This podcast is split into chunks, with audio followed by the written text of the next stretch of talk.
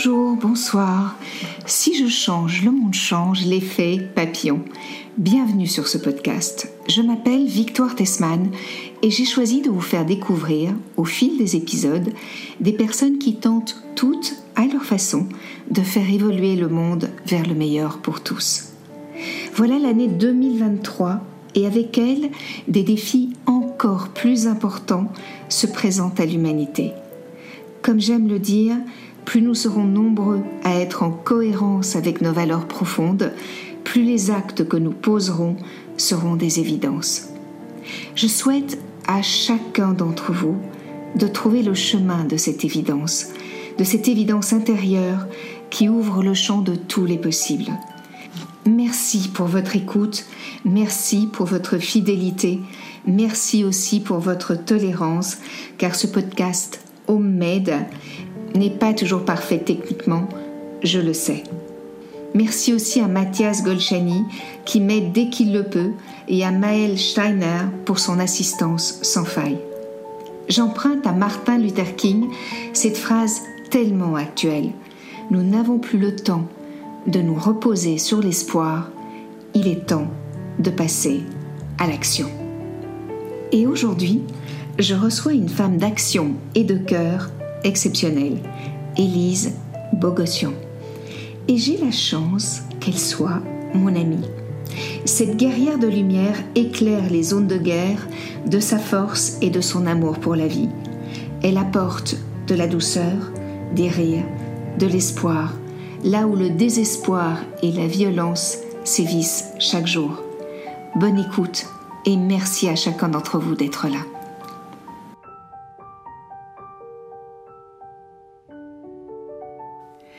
Bonjour Elise, bienvenue sur Si je change, le monde change, l'effet papillon. Bonjour Victoire. Alors bienvenue chère Elise, et comme de mon point de vue on n'est jamais mieux présenté que par soi-même, qui es-tu, que fais-tu, quelle est ta vie? Alors je m'appelle Elise Bogossian et je m'occupe d'une ONG de solidarité internationale qui agit en zone de guerre auprès des, des rescapés et des survivants victimes des conflits. Super. Et en dehors de ça, qu'est-ce que tu fais d'autre à part cette ONG À Paris, je m'occupe également, j'ai un cabinet de médecine traditionnelle chinoise et j'accompagne et je soigne euh, des personnes euh, qui ont des déséquilibres ou qui me sont référées par des hôpitaux ou des médecins pour les accompagner dans leur, euh, dans leur, dans leur traitement et dans leur maladie. D'accord. Et d'ailleurs, tu as sorti très récemment un livre formidable qui s'intitule Prévenir et Soulager. Soulager, voilà. Mm. Prévenir et soulager, c'est ton second livre. Oui. Hmm. Et le premier, c'était Au royaume de l'espoir, il n'y a pas d'hiver. Absolument. Voilà. Tous les deux parus chez Robert Laffont et Versilio. Oui, absolument. Alors, tu, es, tu as aussi une vie de famille, tu es aussi maman. Euh, c'est simple de concilier tout ça? Ah, C'est simple si on a assez de temps, si on est organisé. Je ne suis pas tout le temps. Et puis, euh, j'ai aussi une vie dense et avec des, des urgences qui s'ajoutent euh, sans prévenir. Donc euh, c'est pas toujours évident de jongler. Et puis, euh, mais globalement, ça va parce que je fais ce que j'aime. Alors moi qui ai la chance de te connaître un peu, Elise, je sais que je sais que tu es d'origine arménienne, que tu as grandi en France, que aujourd'hui ton association, enfin ton ONG, pardon, œuvre un peu partout, j'ai envie de dire. Tu as commencé euh, dans les camps de réfugiés syriens, mm. euh, tu as aussi œuvré à Calais, aujourd'hui tu œuvres en Ukraine, mm. tu es évidemment très impliqué par l'Arménie et ce qui se passe là-bas, on aura peut-être mm. l'occasion d'en parler un tout petit peu. Tu rentres d'Éthiopie. Oui. Est-ce que j'ai oublié quelque chose? Euh, bah, il y a l'Irak, la Syrie, le Liban, mais ah, ce sont des pays sont des pays auxquels on s'attache, des pays qu'on finit par aimer euh, intensément. On aime les, les gens. Et puis ce sont des gens qui nous apportent, qui, nous, qui sont des leçons d'humanisme, d'humanité, des, des, leçons de vie et de courage. Et c'est vrai qu'on a envie de faire un peu plus pour eux à chaque fois. Et, euh, et après, euh, c'est vrai que c'est de boucler la vie de là-bas, la vie d'ici, qui est le, le, plus gros des challenges pour pour rester harmonieux et, cohérent. Voilà. pour rester dans un équilibre intérieur. En oui, hein, absolument. Pour pas être bousculé à chaque fois entre. Alors, tu as grandi à Paris? J'ai grandi en banlieue parisienne. Mes parents étaient des immigrés, couturiers, et puis euh, j'ai eu une enfance pleine d'amour avec euh, bah, leur lot de difficultés, celle d'immigrés qui euh, essayaient de s'intégrer et puis de d'éduquer leurs enfants dans les meilleurs établissements, leur donner accès aux meilleurs établissements pour qu'ils puissent ne pas avoir la vie qu'ils ont eue, puisque mes parents, mon père était un exilé de la guerre du Liban, mais avant ça, il avait fui la Turquie puisqu'il avait déserté l'armée. À l'époque, les chrétiens arméniens étaient envoyés en chair à canon au moment de la guerre de Chypre par les Turcs, et son propre père était un exilé, un rescapé, un survivant euh, des grands massacres de 1915. Alors, euh, alors les Turcs ont euh, les Turcs de l'Empire ottoman. Le fameux génocide. Hein oui, le fameux grand génocide de 1915. Mmh. Et donc, voilà, moi j'ai grandi dans tous ces récits-là. Forcément, ça faisait partie de notre mémoire, mais aussi, euh, je pense qu'on m'a transmis euh, pas une rage de vivre, mais peut-être une quelque chose du domaine de la réparation que j'ai porté, que j'ai pris comme un peu ma croix, et puis j'ai voulu euh, d'abord eux les réparer, les aider à, à, retrouver leur dignité, et puis moi à me dire que j'aurais pas une vie euh, exceptionnelle, mais en tout cas une vie libre. Voilà, c'est ce que je voulais. Et alors les valeurs qui t'ont été proposées au sein de ta famille, c'est quoi, d'après toi, les, les, principales valeurs qui ont fait de toi la femme que tu es aujourd'hui? Le travail, mhm. le courage, le courage d'aller au bout de ses idées, de ses rêves, de ne pas avoir peur de l'échec, de ne pas avoir peur des épreuves, de ne pas avoir peur des obstacles. Et puis, euh, et puis l'amour. C'est vrai que mon père, Ma mère aussi, mais mon père beaucoup. C'était un homme très blessé par euh, ce qu'il avait vécu, mais c'était quand même quelqu'un qui pardonnait, qui pardonnait toujours. Et euh, malgré ça, ça c'était un homme fort, quand je dis fort, une personnalité forte, un peu dur aussi dans l'éducation très stricte. Et puis moi, enfin, je suis une femme, une fille, enfin j'étais à l'époque une, jeune fille. C'est vrai que dans, les familles orientales, on s'appuie pas autant sur euh, euh, les filles comme l'avenir voilà, d'une famille. Ou... Mais mon père, en tout cas, c'était vraiment... Euh, j'avais, j'avais beaucoup de rêves un peu fous et il m'a jamais, il m'a jamais brisé en fait. Il m'a toujours poussé à écouter ma voix intérieure. C'était quelqu'un de très spirituel aussi. Et, et voilà, donc le, le, travail, le courage, l'amour, c'est ce qu'on m'a enseigné euh, toujours. Et puis, euh, à pas regarder l'autre euh, avec, avec envie ni jalousie, m'a toujours appris à me contenter de ce que j'ai et puis Et puis voilà, donc c'était aussi simple que ça. Et ensuite, tu as choisi d'étudier les neurosciences. Pourquoi les neurosciences? Alors j'ai toujours été fascinée par les mécanismes du cerveau. Mmh. Quand j'étais petite et qu'il n'y avait pas cours, c'était les vacances ou le mercredi. J'étais souvent dans les bibliothèques parce que j'aimais apprendre les langues. Je regardais aussi beaucoup les bouquins d'anatomie, de, de, médecine. J'aimais comprendre le corps humain et j'ai été beaucoup fascinée par le cerveau, comment le cerveau emmagasine la mémoire, euh, tous ces mécanismes de la douleur. Et en fait, voilà, je suis allée vers les neurosciences pour, pour euh, travailler aussi sur la compréhension des mécanismes du cerveau et puis ça m'a permis de glisser ensuite vers la douleur, vers l'acupuncture. Et puis c'est comme ça que je suis partie en, Asie. D'accord, c'était ma question suivante. J'allais te dire, mais comment on passe des neurosciences à la médecine chinoise en fait? Parce qu'aujourd'hui, tu es médecin chinois, tu as, tu as étudié pendant autour de 15 ans en Chine. Ouais, une bonne dizaine d'années. En fait, j'ai fait une. Ce qui s'est passé, c'est que j'ai rencontré au cours d'une d'une méditation, c'était une séance de méditation collective, j'ai rencontré Thich Tran, qui était le, le fameux penseur euh, euh exilé, exilé du Vietnam. Voilà, Vietnam, c'était dans le sud de la France, et puis j'ai été fascinée par euh, toutes ces visualisations, ces mécanismes euh, de, conscientisation, de pleine conscience, tout ça. Et puis, euh, et puis j'entends parler d'acupuncture et puis de d'un médecin de guerre qui était euh, spécialisé dans la prise en charge de la douleur, qui opérait sans utiliser anesthésie. Puis voilà. Puis il y a tellement de gens dans ces endroits-là que petit à petit, voilà, je découvre qu'il y a un endroit, un établissement où on peut apprendre.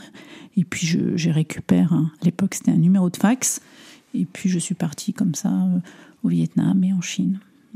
C'est un, bout, de papier. Et donc, as fait des allers-retours pendant 10, 15 ans? 10 ans, oui, 10, ans. Après, j'ai soutenu ma thèse en 2010. Et puis, euh, et puis, je faisais évidemment des allers-retours puisque j'ai eu mes enfants dans l'intervalle. Et, euh, et puis, j'avais mon cabinet d'acupuncture aussi que j'ai ouvert dans l'intervalle. Donc, euh, je m'adaptais beaucoup. Et puis, dans ces établissements, ces centres universitaires qui sont des centres agréés par l'OMS, il y a des, des aménagements pour les étudiants étrangers. Et donc, ce sont des, des, périodes de concentration. J'avais trois semaines tous les deux mois ou tous les deux mois et demi. Et donc je partais euh, voilà tous les deux mois, je restais trois semaines ou un mois. Ça c'était pendant la thèse. Mais avant ça, pendant mes, stages ou euh, ma période d'internat ou d'externat, je, pouvais rester un semestre ou quatre mois ou trois mois dans des services.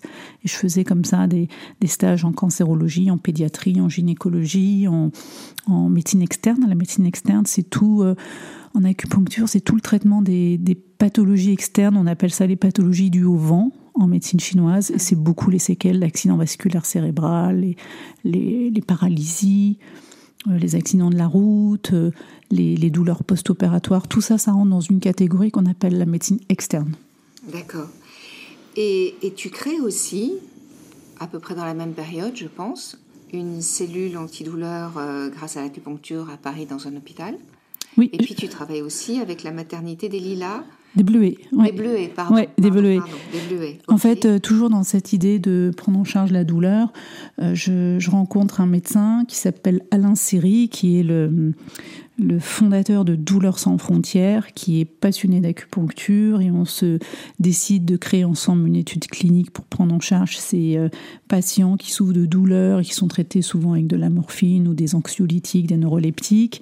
Et en même temps, il y a aussi un autre établissement euh, qui est la maternité des Bleuets, où régulièrement euh, on me propose d'intervenir pour soulager des douleurs euh, pendant l'accouchement. Et puis après, il y a eu une, il y a un département qui est un département d'infertilité où où là aussi j'interviens en acupuncture pour aider des couples qui n'arrivent pas à avoir d'enfants et on a lancé une étude clinique pour prouver qu'avec l'acupuncture, chez les femmes qui avaient de l'acupuncture, les taux de grossesse étaient plus élevés parce que les conditions de vascularisation, d'irrigation de, de l'utérus étaient augmentées. Donc on a, on a on a documenté tout ça et puis on a fait une étude clinique, on a obtenu un PHRC. Donc PHRC, c'est un agrément en fait du ministère euh, de la Recherche, c'est en France, et j'ai fait ça en co-tutelle. Cette étude, je l'ai faite en co-tutelle avec la Chine, qui avait à l'époque, c'était en 2000, dans les années 2000.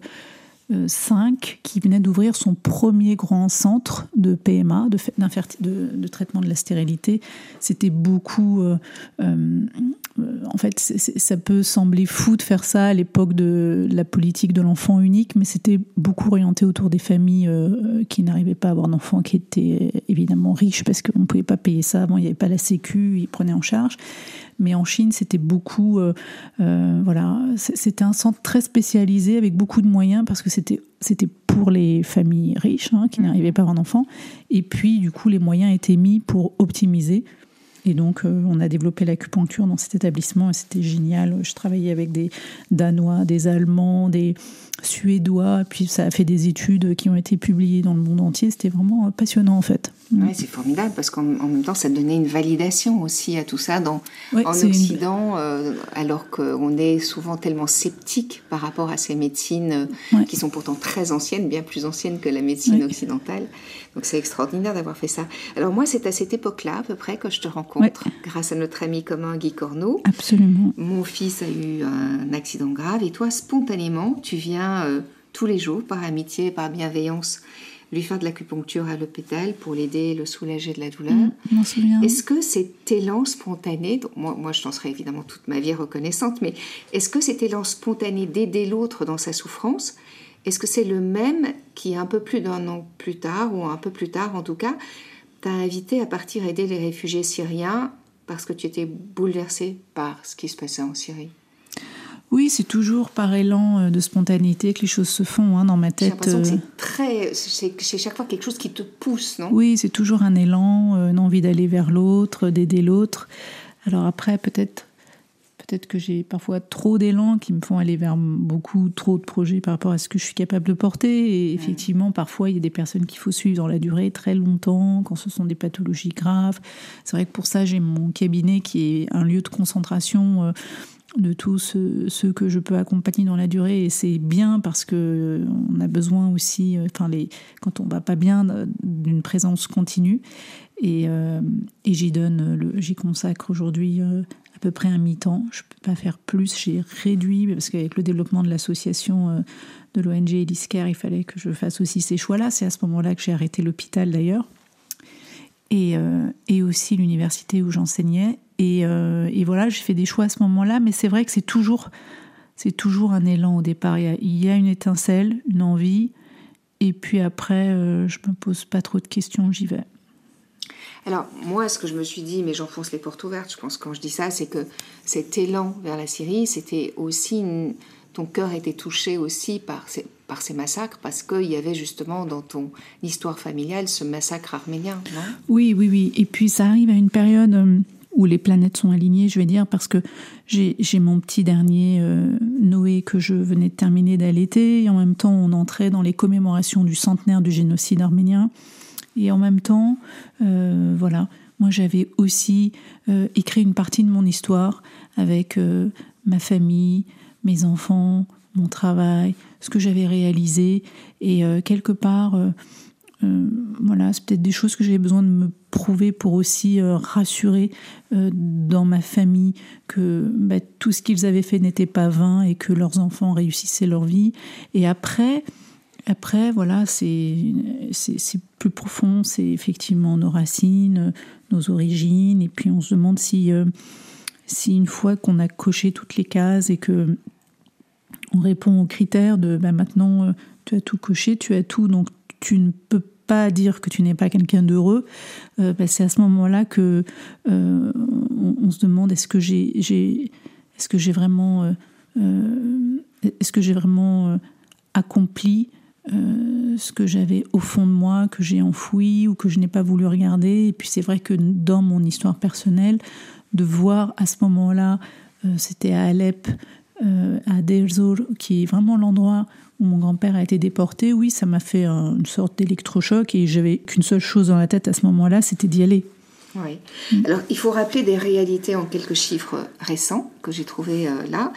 13 millions, c'est le nombre de Syriens qui ont été contraints de fuir leur foyer au cours des dix dernières années. Ça représente plus de 60% de la population du pays.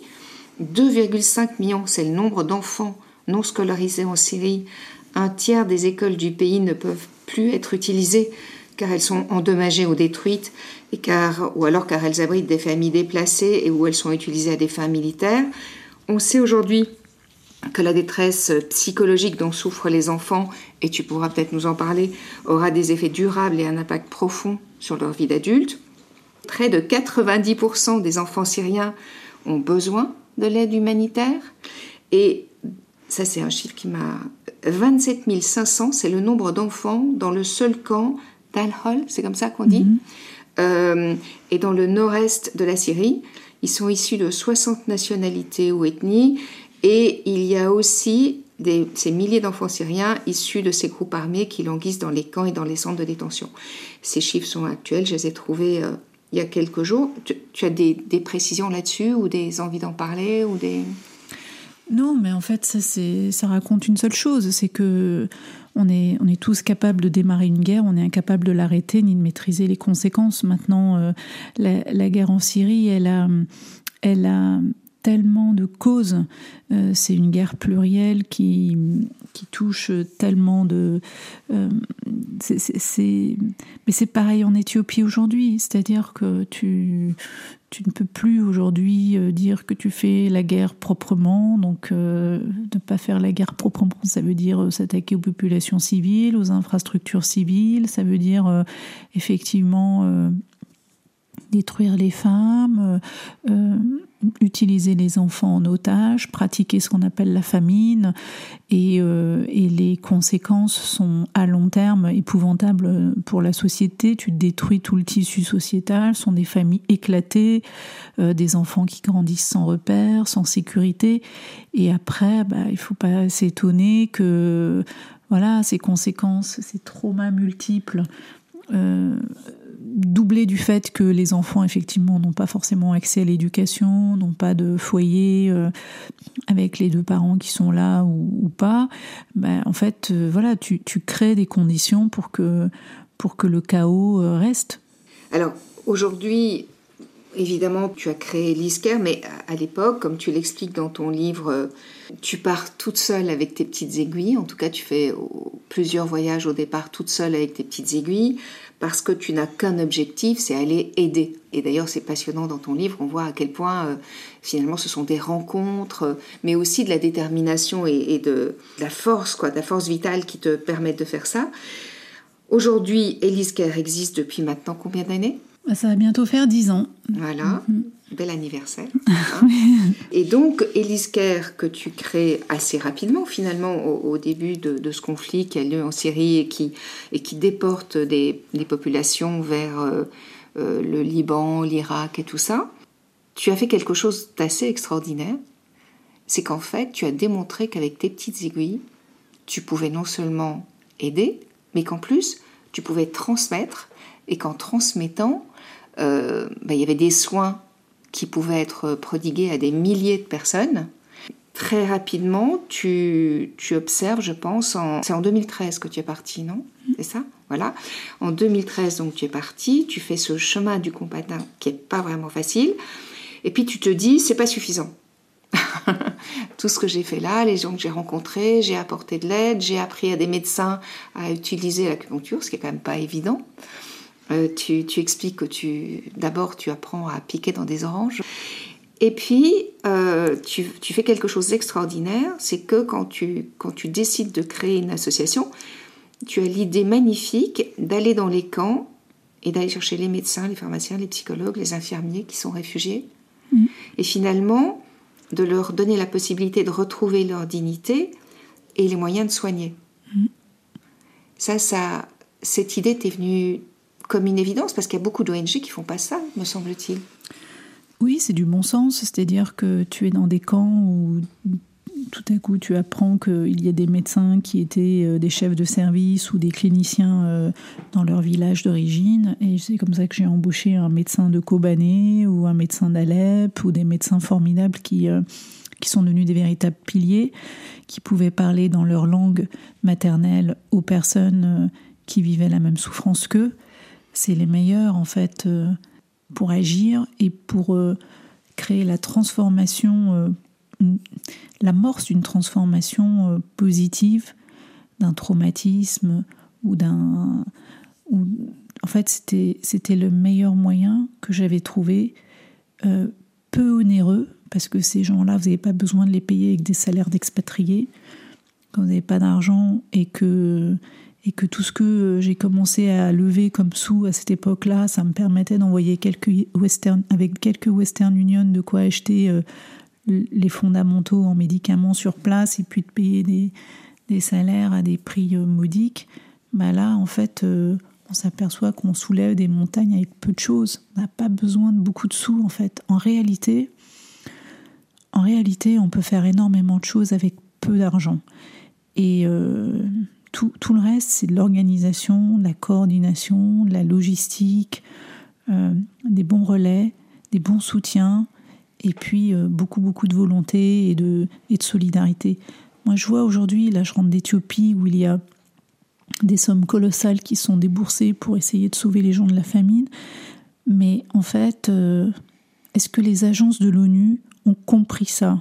Peut-être, peut-être qu'elles le savent déjà, mais que c'est ce sont des machines beaucoup trop grosses pour aller, euh, je vais dire, dans l'infiniment petit, pour faire émerger l'infiniment grand en nous. Mais en fait, euh, chacun fait dans la mesure de ses moyens.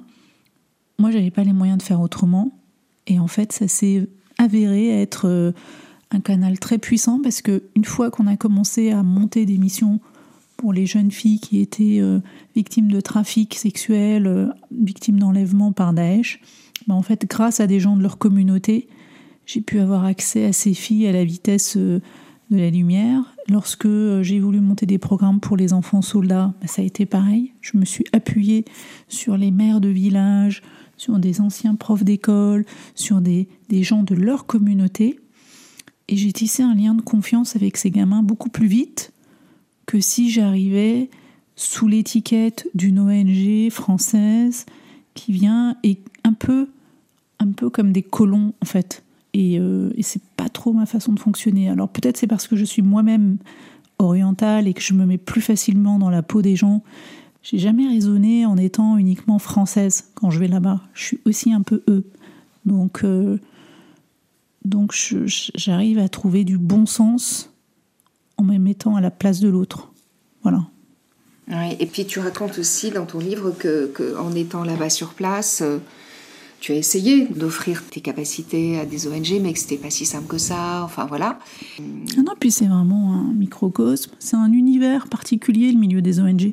Vous avez des gens merveilleux, des gens qui viennent par vocation, des gens qui viennent parce que c'est euh, voilà, ils sont faits pour ça, aider. Et puis vous en avez d'autres pour qui c'est un métier comme un autre. C'est un milieu euh, assez impitoyable. Et puis on partage tous euh, le même bout de pain. On fait appel aux mêmes, aux mêmes personnes pour mobiliser leur, leur générosité.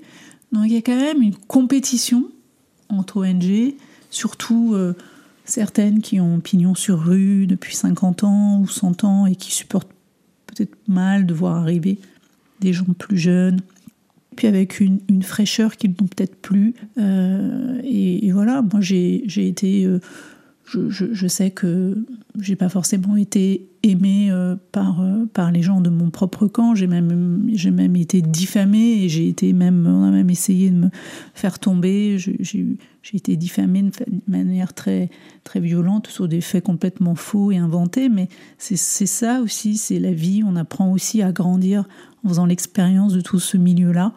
Et puis on se renforce. Voilà. Et donc en étant là-bas, tu découvres aussi qu'il y a notamment euh, des yézidis, des chrétiens euh, d'Orient, et qui sont euh, éparpillés un peu partout, pas forcément dans les camps. Et tu te dis comment on peut les aider.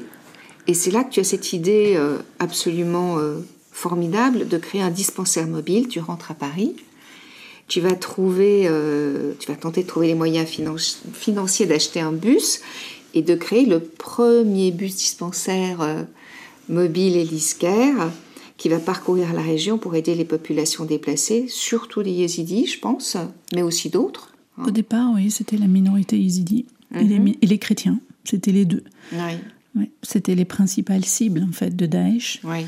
Et ce sont des gens euh, qui ont été euh, persécutés et chassés parce qu'ils euh, n'avaient pas accepté de se convertir à l'islam. L'islam euh, pratiqué par les terroristes de Daesh. Et puis ces gens-là qui se retrouvaient, ils sont retrouvés du jour au lendemain sans rien, complètement déracinés. Alors après, il y a eu effectivement d'autres minorités aussi, et puis des musulmans également qui ont été persécutés par Daesh. Mais moi, au départ, ceux que j'ai rencontrés en premier, ce sont les chrétiens d'Orient, les chrétiens d'Irak et aussi les Yézidis. Et c'est vrai que c'était bouleversant de les voir comme ça. Euh, évidemment, ça faisait écho à mon histoire 100 ans auparavant. J'étais, j'étais, j'étais très sensible à ce qui leur arrivait, d'autant que sur les images qu'on voit en couleur en, 2014, lorsqu'il y a cette fameuse exode des chrétiens, bah, c'est exactement, euh, vous les mettez en noir et blanc, c'était exactement la même que celle euh, des Arméniens en 1915, pile un siècle Auparavant, ouais, c'était, euh, j'avais très très envie de m'engager pour eux. Puis on a mis en place le premier camion euh, médicalisé pour eux. Et après, très vite, il y en a eu d'autres parce que c'était, c'était rendable, on va dire, au sens où, euh, comme ce sont des populations très mobiles, qui vivent dans des camps, dans des squats, dans des parkings, dans des, dans des garages, dans des centres commerciaux désaffectés, ben en fait, avec une clinique mobile, vous, vous, avez cette euh, capacité d'adaptation et d'aller au chevet euh, voilà, de ces vieilles personnes qui peuvent plus marcher, euh, des bébés qui viennent de naître. et c'était voilà, c'était une manière efficace de soigner le plus grand nombre avec juste un petit dispensaire de 40 mètres carrés. Quoi. Mhm. Mm. Oui, absolument. Oui, et puis comme tu l'expliques aussi très bien dans ton livre, c'est vrai que comme les médecins parlent la langue, ils sont plus en confiance, que euh, dans ce dispensaire, les femmes sont à l'abri des regards, donc elles peuvent aussi euh, voilà, parler des, horreurs qui leur sont arrivées, on peut, on peut les aider plus facilement. Et puis ce, parcours-là t'amène, tu en as un tout petit peu parlé plus tôt, mais t'amène à découvrir toutes les horreurs euh, faites par Daesh, les, enfants arrachés à leur famille, les enfants soldats, comme tu dis, les femmes qui ont été des esclaves sexuels. Et, là, qu'est-ce qu'Elise Kerr a pu faire pour ces êtres-là? Parce qu'avant ça, on a parlé des soins, j'ai envie de dire, médicaux. Des soins généraux Oui. Après, on, s'est spécialisé. Avec le deuxième camion, c'était vraiment le bus des femmes.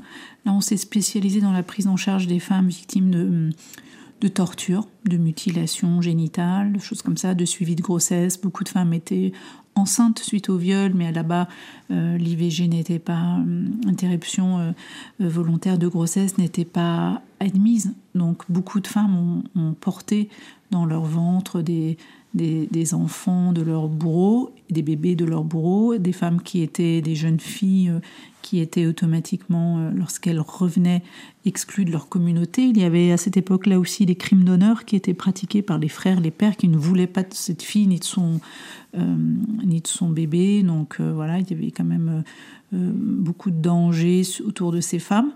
Et puis nous, on les a accompagnées. C'est là que j'ai mis en place les premiers programmes de support psychologique de prise en charge du, psychotraumatisme. On a commencé à mettre en place des formations parce qu'il fallait qu'on embauche des psychologues, mais là, dans la population locale, on n'en a pas trouvé. Puis après, j'ai découvert qu'il n'y avait que deux psychologues dans tout le pays. Donc on est allé voir le ministre et puis on a proposé avec l'université de, de les aider. Et on a, on a, on a formé, c'est Marie de Henzel qui est beaucoup venue, puis d'autres aussi, des spécialistes du trauma, euh, du centre Primo Levi. Euh, comme Omar Guerrero et d'autres, et on a mis en place des formations pour, euh, pour former euh, des personnels soignants à la prise en charge de ces victimes-là. Et ça a duré deux ou trois années. Et puis maintenant, on a des psychologues qui travaillent pour nous, qui ont été formés par nos équipes. On a eu certains ont même eu des bourses pour aller, aller en Allemagne faire des spécialisations. On a eu à un moment donné une collaboration avec une université en Australie et une autre au Canada, parce qu'il y a des organisations internationales qui ont voulu euh, se greffer à nos projets. Et euh, voilà, ça a été en fait des années fortes où euh, après c'est l'ONU en fait qui m'a demandé le Fonds des victimes de torture de, représenter les victimes de torture en donnant des formations à leurs cadres et dans le Moyen-Orient. Donc j'ai fait quelques formations pour eux. J'ai participé à l'écriture d'un livre pour les aider à, diffuser euh, voilà, ces pratiques de prise en charge. Et puis dans le même temps, on s'est aperçu que la santé mentale des populations, les, les... c'est devenu à ce moment-là, à l'époque, ça faisait partie de 1% des fonds euh, versés via les subventions. C'était tout ce qu'on appelle la prévention, mais qui englobait aussi bien la, vaccination que le traumatisme, que, euh, que, que l'hygiène, par exemple. Il n'y avait pas un fonds dédié à la prise en charge en santé mentale des traumatismes. Aujourd'hui, euh, toutes les ONG en tiennent compte et c'est tant mieux parce que parce que on reconstruit pas un pays sans reconstruire euh, les victimes euh, d'un point de vue traumatique. Et donc voilà, ça c'est une partie que j'ai adoré faire et puis ça m'a permis moi aussi de me mettre à niveau et d'aller plus loin. Après on a développé notre premier centre des survivants avec les programmes paix et résilience, et puis on a voilà, on a mis en place d'autres thérapeutiques pour aider les enfants à travers l'art-thérapie, la musicothérapie, le yoga, la méditation. Et c'est génial parce qu'aujourd'hui, on a des, des indicateurs en fait qualitatifs sur euh, l'apprentissage, sur euh, la scolarisation, sur la mémorisation, sur la réduction de la violence. Et ça, sont des indicateurs fiables de, bah, qui montrent que les enfants vont mieux. Et, euh, et notamment en société, dans le groupe, dans la classe, dans le camp, sont des enfants qui sont moins agités, moins violents, moins. Tous les enfants soldats. On avait des enfants dans un état catastrophique et ce sont des enfants qui, qui sont tous aujourd'hui à l'école. Alors, cette, euh, en fait, c'est plein d'espoir ce que tu nous dis là, parce qu'en fait, c'est. Mais oui, quand tu prends le temps, ça, c'est un paramètre que tu peux pas mesurer parce que c'est la santé mentale, la prise en charge de l'âme, en fait. parce que tu, bah, c'est quelque chose que tu peux pas chiffrer dans les rapports de l'ONU, c'est quelque chose que tu peux pas estimer, comme quand tu. fais des, packs alimentaires ou que tu, tu soignes en distribuant ou en, cochant le nombre de vaccinations que tu as faites, c'est beaucoup plus, c'est un travail beaucoup plus subtil qui n'est pas forcément euh, très sexy non plus pour les grands bailleurs parce que ce sont des, c'est des investissements que tu fais sur le long terme. Et, euh, et aujourd'hui, est-ce que euh, l'après-guerre, l'arrêt du bruit des armes et toute la phase qui s'ensuit derrière, humanitaire, stabilisation, euh, l'urgence, tout ce que tu veux, la reconstruction. Est-ce que voilà, ce volet-là ne doit pas être aussi important que le reste? C'est ce qu'on essaye de d'expliquer à tout le monde et petit à petit, ça fait son chemin. Voilà. D'accord. Et ça, tout ça, Elise Kerr euh, l'a amené dans d'autres espaces euh, du monde? Après, ça, c'est devenu notre force, c'est devenu notre ADN aussi. Et après, effectivement, euh, j'ai essayé dans la mesure des moyens, après tout est une question de moyens, de capacité, de ressources euh, humaines, financières, mais j'ai essayé d'en faire autant ailleurs. Mhm. Et là, maintenant, c'est ce qu'on essaie de développer aussi en Éthiopie. D'accord. Aujourd'hui, l'Éthiopie, c'est un, un, nouvel axe, j'ai envie de dire. Ouais, l'Arménie et l'Éthiopie. L'Ukraine, on a fait beaucoup euh, l'année dernière. Cette année, on va voir ce qu'on est capable de faire. Mhm. Probablement qu'on fera encore un camion. Après, on support euh, psychologique, ça n'a pas toujours été évident parce qu'on agissait vraiment euh, euh, en pleine, en plein, comme on est, on est, comme on a acheminé de l'aide sur des zones bombardées, c'était difficile en même temps de, en fait, j'étais en relais avec les équipes de la Croix-Rouge ukrainienne, donc j'ai pas fait le suivi psychologique en direct. On a travaillé avec des, des secouristes, des psychologues qui ont fait le travail, mais j'ai pas suivi, j'ai pas de rapport. Contrairement à l'Irak où tous les dossiers médicaux, tous les dossiers des enfants sont notre propriété, donc on peut aujourd'hui exploiter toutes ces données-là. C'est ce qu'on fait aussi en Arménie et c'est ce que j'aimerais développer en Éthiopie. Mais, euh, mais oui, c'est quelque chose que j'aime faire parce que, parce que quand la population euh, reprend pied, c'est comme une plante en fait qui arrête de pousser, euh, bah, tu peux plus facilement investir euh, aussi dans, la reconstruction du pays en essayant de transformer toutes ces victimes rescapées en futurs ambassadeurs de la reconstruction de leur propre pays. C'est à mon avis notre seul objectif, ça devrait être notre seul objectif parce que tout le reste c'est de la perfusion de l'aide, c'est évidemment une aide vitale, mais elle n'est pas toujours euh, transformatrice. Et je crois que la véritable... Mais c'est pareil pour nous. Aujourd'hui, vous êtes en France, vous avez votre travail, euh, vous vivez un choc traumatique, comment, comment tu te reconstruis? Bah, En fait, c'est aller booster euh, tes pulsions de vie, tes, ressources, euh, et pour t'aider à reprendre pied, à te réapproprier ta vie. C'est ce qu'il faut, à mon avis, essayer de faire pour les victimes. Mmh. Alors, tu œuvres aussi, donc, on en a parlé un peu beaucoup pour l'Arménie, le pays de tes ancêtres et de tes racines. Tu peux, tu peux nous parler un petit peu de ce qui se passe là-bas? Parce qu'on n'en parle pas beaucoup, en fait. Dans les infos, c'est assez... Euh, Sylvain Tesson, il y a quelque temps, il y a un mois et demi, je pense, a été, a été l'invité sur LCI. Il a pu longuement parler de, de ce qu'il avait vu, je pense. Il est venu deux fois. Il est venu deux fois avec euh, Jean-Christophe Busson. En fait, ce qui se passe en Arménie, c'est la poursuite euh, d'un génocide, euh, du génocide de 1915 de façon silencieuse, et puis sans forcément, il n'y a pas les, les massacres qu'il y a eu en, en 2015, en 1915, pardon, ce sont des ce sont des attaques répétées, l'embargo, l'asphyxie, l'occupation illégale de territoire, spoliation de biens, et, c'est à chaque fois un peu plus, de façon à tester aussi la réaction de la communauté internationale. Puis les Arméniens qui sont déjà suffisamment affaiblis de la guerre de 2020 n'ont pas toujours la capacité de réagir, de répondre et de se défendre. Bah, petit à petit, on, se fait, on se fait euh, euh, littéralement euh, manger par l'Azerbaïdjan, soutenu par la Turquie. C'est dramatique parce qu'on n'est pas soutenu, on est très très très seul. Voilà. D'accord. et puis récemment, comme tu le disais aussi, tu étais en Éthiopie et, et Elise va donc œuvrer là-bas aussi. Et qu'est-ce que qu'est-ce va Tu veux nous en parler un petit peu? C'est encore tôt, mais dans quelques jours, oui, on va lancer une, opération pour le pour euh, la famine et les enfants. Euh, il y a énormément des milliers d'enfants qui ont été mis au monde euh, après un viol. Mhm. Beaucoup de jeunes filles ont été évidemment violées, mais aussi torturées, mutilées. Et donc on a une collaboration avec les sœurs de Mère Teresa depuis trois ans.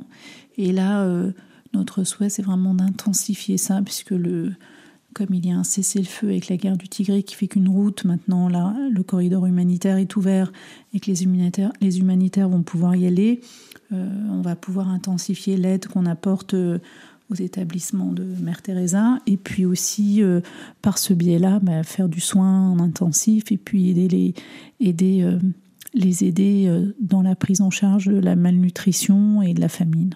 Voilà. D'accord.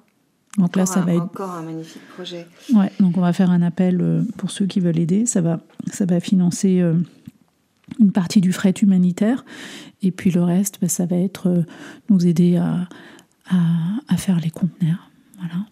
D'accord, mm. ok. Alors, tout ce que nous avons évoqué jusqu'ici est, abordé dans, est abordé, enfin presque tous, dans, dans ton premier livre dont le titre est si beau et très évocateur au royaume de l'espoir, il n'y a pas d'hiver. Comme je l'ai dit, publié chez Lafont et Versilio, on salue au passage Suzanne Ali, hein, qui, euh, qui est une femme incroyable, qui est aussi l'agent de, qui était l'agent de Guy Corneau et qui est celui de notre ami comme un Marc aussi, Lévi. Euh, c'est une grande découvreuse de talent. Euh, c'est donc aussi avec elle que tu sors ce second livre, prévenir et soulager.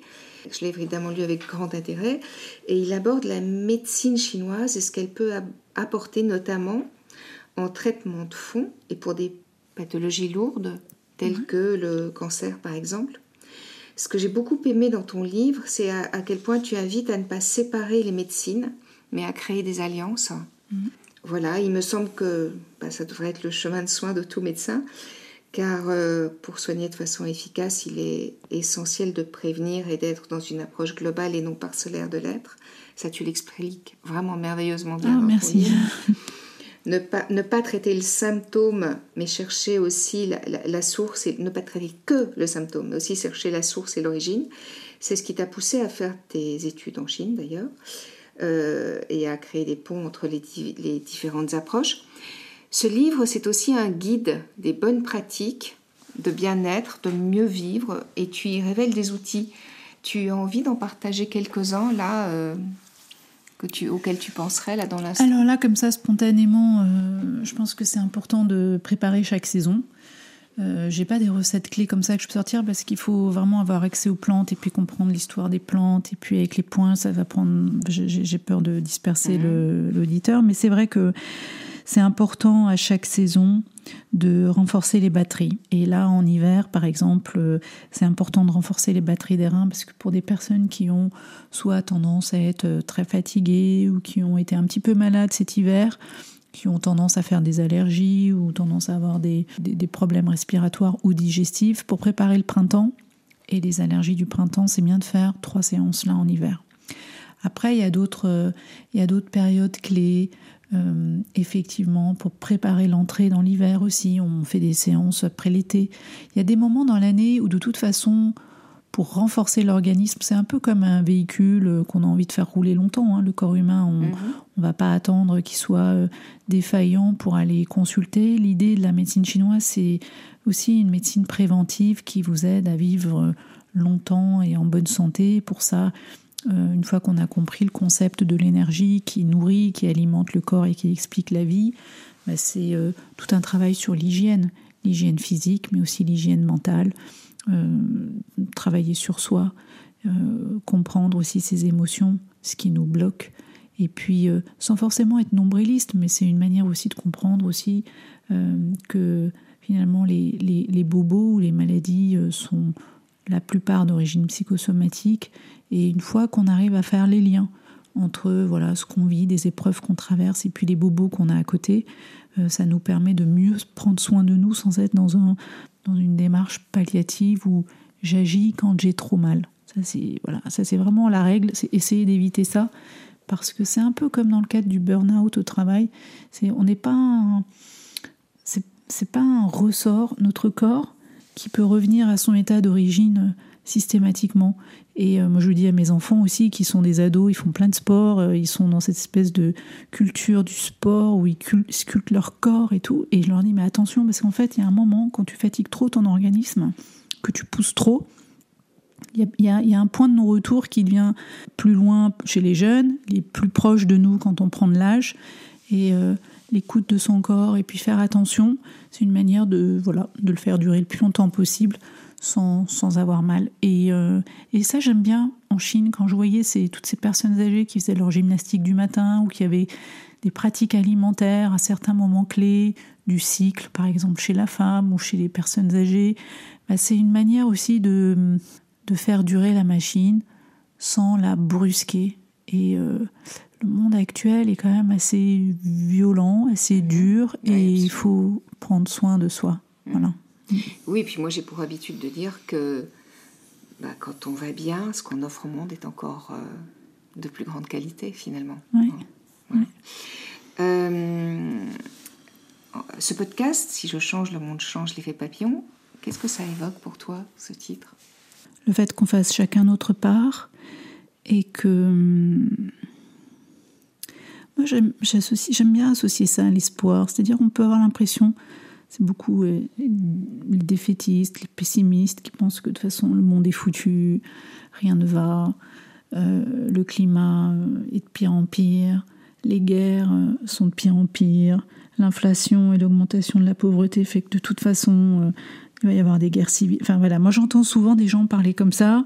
Je suis consciente que notre monde euh, va pas toujours bien, mais je rencontre aussi tellement de personnes qui veulent changer le monde, qui travaillent sur elles, qui donnent de l'amour, qui ont envie d'aider et qui ont envie de s'engager, que voilà, ce, titre m'inspire ça.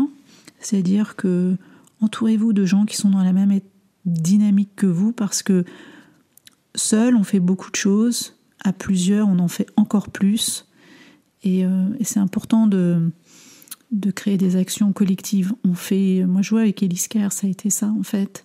Bien sûr, moi j'ai apporté l'idée, j'ai apporté le rêve. Euh, oui, le, des, des, rêves que j'avais de peut-être vouloir sauver le destin de certaines personnes, mais j'ai rien fait toute seule. J'ai à chaque fois qu'on a fait des choses, c'était en équipe, en, réseau, c'est ensemble avec les autres. Je pense que c'est pareil pour notre pour, pour, tout. Ouais. Encore une fois, l'alliance des talents et des compétences pour aller plus loin et pour. Tout à fait. Euh, si tu avais un conseil majeur à donner aux personnes qui ne savent pas par où commencer, mais qui ont sincèrement envie d'agir dans le monde et mais qui ne savent pas comment faire pour être euh, plus en lien, plus acteur, pour aller euh, vers le meilleur pour tous. Tu aurais un conseil? Peut-être que tu n'en as pas. Hein. Alors le plus dur, c'est de sauter le pas. Hum, parfois, on ne sait pas, on a peur de ne pas y arriver, on ne sait pas vers qui aller, on a peur de se planter, on a peur de l'échec, donc on n'y va pas. Donc, euh, moi, ce que j'ai envie de dire, c'est saute, au pire, t'auras rien. de toute façon, le nom, tu l'as déjà. Donc, euh, voilà, c'est peut-être euh, ne pas avoir peur. On peut avoir peur, bien sûr, mais avec un petit peu de courage, on arrive à sauter le pas quand même. D'accord. Aller chercher l'élan de vie qui est derrière la peur L'élan de vie, puis aussi le, courage. On a mhm. peur du changement. le changement ou la nouveauté fait peur. Et de sauter le pas, de sauter dans le vide, ça peut être une source de grande angoisse. Mais moi, à chaque fois que j'ai sauté, euh, j'ai pas regretté en vrai. Mhm. Mm. Merci pour ce message, c'est magnifique. Et puis moi, courage, c'est un mot que j'adore. Étymologiquement, ça veut dire agir avec cœur. Donc c'est, euh, pour moi, c'est un des plus beaux mots de la langue française. Bon, on parle beaucoup, euh, tu, en as vaguement parlé là, il y a quelques minutes, de changement climatique, des conséquences qu'ont à de nombreux niveaux nos façons de vivre, surtout, euh, on va dire, en Occident, hein, ou dans d'autres pays où, où, il y a une émergence d'une économie forte. Euh, quel est ton regard sur, sur ce sujet, d'autant que tu parcours le monde et que tu peux peut-être observer de, de, près ce que ça provoque sur les populations et tout ça? Ben Là, en Éthiopie, j'étais dans des endroits où il n'avait pas plu depuis un an. Il y avait eu une semaine euh, de pluie il y a un an. Et euh, alors là, tu te mets à avoir peur, hein, parce que tu te dis, c'est même plus la volonté de l'homme en fait, la volonté de l'homme de vivre sur cette terre ou dans ce village ne suffit plus. Mhm. C'est-à-dire qu'aujourd'hui, aujourd'hui, il n'y a plus d'eau dans certains endroits du monde et on ne peut plus vivre là. Les conditions sont tellement arides et on était dans une espèce d'état d'esprit de créer tout un, tout un système de collecte d'eau de pluie pour une semaine par an pour pouvoir tenir un an. Mm-hmm. Tu vois? Et là, c'est vrai que euh, c'est très inquiétant. Mais euh, je ne sais pas comment l'homme va s'adapter euh, à tout ça, avec l'augmentation de la démographie, avec le fait que les ressources diminuent, avec le fait qu'il va falloir nourrir tout ce monde-là. Il va falloir qu'on crée une sacrée action collective. Hein. Mmh. Mmh. Oui, ouais, je suis bien d'accord. Mmh. Alors, mis à part ce nouveau livre qui est sorti il y a très peu de temps, est-ce qu'il y a une actualité dont tu voudrais nous parler, un appel que tu aimerais faire? Alors, on est en train de préparer des conteneurs pour l'Éthiopie et, euh, et, aussi pour l'Arménie. Donc, euh, chaque sou qu'on peut lever, qu'on peut recevoir, va nous aider à assurer toute la logistique derrière de ce fret humanitaire. Donc, euh, évidemment, on a besoin de sous. Donc là, c'est aller sur ton site, le, site de Elise Kerr. Voilà, et puis Je mettrai en lien d'ailleurs pour les auditeurs. Voilà, et puis de pouvoir faire un don euh, pour l'une ou l'autre des deux missions. D'accord, ok. Et si tu avais envie d'attirer notre attention sur une personne, une situation ou un événement qui t'a touché, bah, moi, dans les moments où je doute, les moments où je suis écrasée, dans les moments où je perds confiance en moi, euh, je vais me connecter à, des figures, à des, à des figures humaines qui ont, par exemple, Mère Teresa, ou euh, j'aime beaucoup le Père Pedro, ou euh, l'abbé Pierre. Et je me connecte à leur énergie et je me connecte au cœur, à l'amour, et ça me permet de plus facilement d'évacuer la tristesse. Moi, je suis sensible. En fait, j'ai au niveau des, cinq émotions, et cinq émotions dont on parle en médecine chinoise, euh, moi j'ai tendance à avoir plus euh, la tristesse, par exemple. Je sais qu'une situation dans laquelle je vais me sentir impuissante, où je vais pas réussir à gérer un conflit, ou un malentendu, je, peux avoir cette tendance à me replier et avoir une tristesse qui monte. Ça m'est arrivé dans des moments d'injustice que j'ai vécu, comme je t'ai dit tout à l'heure, à une diffamation que j'ai eue qui allait quand même assez loin. J'ai été diffamée dans la presse, par des gens de mon propre camp qui voulaient en gros que je dégage de là. Donc été très violent. J'aurais pu réagir par la haine, la guerre, entrer en conflit avec eux, les attaquer, tout ça. J'ai pas su faire comme ça. J'ai une autre manière de, de, repli, puis de, tristesse, et j'ai besoin d'un certain temps pour la digérer. Et voilà, dans les figures qui m'aident, ce sont des, des figures de personnes qui ont mené un combat comme Gandhi tout au long de leur vie. Et en fait, ce qu'il en reste au final, c'est que ce sont des personnes qui, à leur échelle, ont quand même changé le monde. Et euh, je me dis, je ferai ma part, ce sera peut-être pas grand-chose, mais dans ces moments-là, de, parce que c'est surtout dans les moments de doute et de fragilité, hein, parce que sinon le reste du temps, on a, le reste du temps, ça va. En fait, on n'a pas besoin de, de s'accrocher à quelqu'un d'autre. On, tient avec notre propre carburant. Euh, bah, dans des moments de tristesse, ouais, je me rattache à des, à des figures euh, de lumière et ça m'aide. Merci. Alors on arrive à la fin de, cet épisode, chère Élise, mhm. et j'ai pour habitude de, de, poser un petit questionnaire de Proust à ma façon. D'accord. Euh, d'accord. Ok? D'accord. Alors la première question, c'est si tu étais un animal, quel, quel animal serais-tu? Hmm, J'adore les loups. J'aime bien les loups. C'est un animal que j'adore aussi. j'adore les loups. Un félin ou un loup Ouais, plutôt un loup. D'accord. Mm. Bon. En plus, je trouve que ça te ressemble dans le sens où le loup, la meute, c'est une vraie famille en fait. Mm. Et chacun a sa fonction dans la meute. Et mm. c'est pour ça que quand on tue un loup, c'est souvent dramatique, surtout si c'est le loup alpha ou la, ou la louve alpha. Donc, euh, je sais pas, je trouve ça assez cohérent. Ah, J'adorais le, le, loup d'Alfred de Vigny, je l'ai appris par cœur. J'ai tellement aimé ce poème. Et si tu étais un arbre Alors plus jeune, c'était les saules pleureurs et après j'ai arrêté. Maintenant j'aime les chênes. D'accord. Mm. Les gros arbres avec des grosses racines. Mm. Bien solides. Bien solides. Et si tu étais une fleur ou un autre végétal? Un trèfle à quatre feuilles. C'est très joli. Et si tu étais un minéral? L'obsidienne. D'accord. Mm. Tu peux nous expliquer pourquoi? Parce que j'aime cette pierre qui brille. C'est comme la pierre de lune, c'est une pierre qui change de couleur selon la lumière. D'accord. J'aime beaucoup. les pierres qui poussent qu'on a en Arménie. Voilà. Et enfin, ma dernière question. Si après une vie bien remplie, ce qui est déjà le cas, tu décidais de te réincarner sur cette planète, comment aimerais-tu qu'elle ait évolué et qu'est-ce que tu aimerais y faire et y être? Peut-être j'aimerais me reposer plus. Je crois que je... Parfois je me dis que j'ai choisi une vie euh, avec beaucoup de travail et que j'adore mes amis hein, de mon âge et qui peut-être parfois en plus de légèreté se prennent moins la tête que moi. Et je me dis, ah, peut-être qu'avec une vie plus légère, ça aurait été moins de conscience de... peut-être, ouais. J'aimerais bien avoir une, Si je me réincarne, une vie où je me repose un peu avant la suivante où je pense que je retravaillerai beaucoup. voilà. Les vacances, voilà.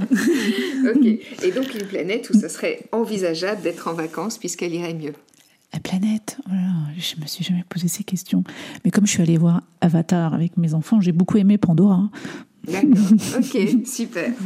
Élise, merci infiniment d'avoir partagé avec nous euh, merci. aussi merci Victoire. authentiquement à ton image euh, ce moment. Et donc, euh, je rappelle aux auditeurs que je mettrai en lien euh, ton site et la possibilité de faire des dons. Et parfois, tu as besoin de bénévoles ou des choses comme ça, on peut aussi t'appeler. Si, tu... si on a besoin pour organiser les cartons et tout, avec plaisir. Mm. Et puis, je pense à quelque chose aussi. Pendant le confinement, tu avais généré aussi euh, un réseau d'entraide. Un réseau d'entraide et qui fonctionne toujours ou, qui... Non. Plus trop, c'était, on était sur 110 villes ou 120 villes. On avait mobilisé avec une plateforme euh, qui s'appelle Care for Med mm, des, soignants pour aider le personnel soignant. Mhm. Et euh, c'était toute thérapie confondue, on avait de tout, hein.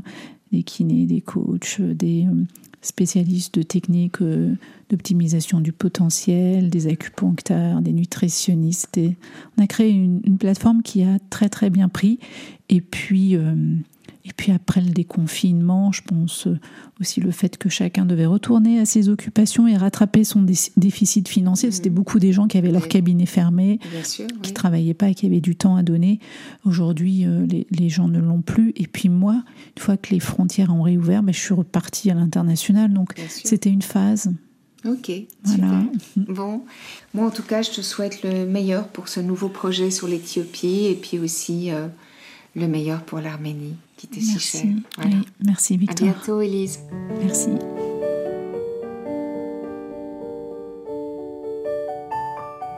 Voilà, j'ose rêver qu'au fil des semaines, nous créerons ensemble un grand mouvement citoyen et humaniste qui prendra sa source dans nos envies du meilleur.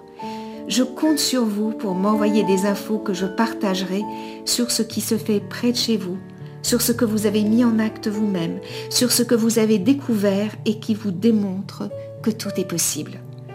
Si vous lisez mon livre, Si je change, le monde change, l'effet papillon, illustré par Laurie Neuis Barboto, vous découvrirez que ce mouvement de conscience mondiale est présent partout et qu'il ne tient qu'à nous de l'inclure dans notre quotidien. Le changement ne viendra pas de nos dirigeants ou de nos politiques, en tout cas pas pour l'instant le changement et le respect de la vie ne peut venir que de nous, de toi, de moi, de nous. Merci d'avoir écouté cet épisode. J'attends vos commentaires et vos propositions avec impatience. Vous pouvez me joindre en commentaire sur ce podcast, mais vous pouvez aussi le faire sur Instagram ou sur Facebook à Victoire Tessman. Si vous avez aimé ce podcast, je vous invite à cliquer sur 5 étoiles sur votre plateforme de podcast favorite.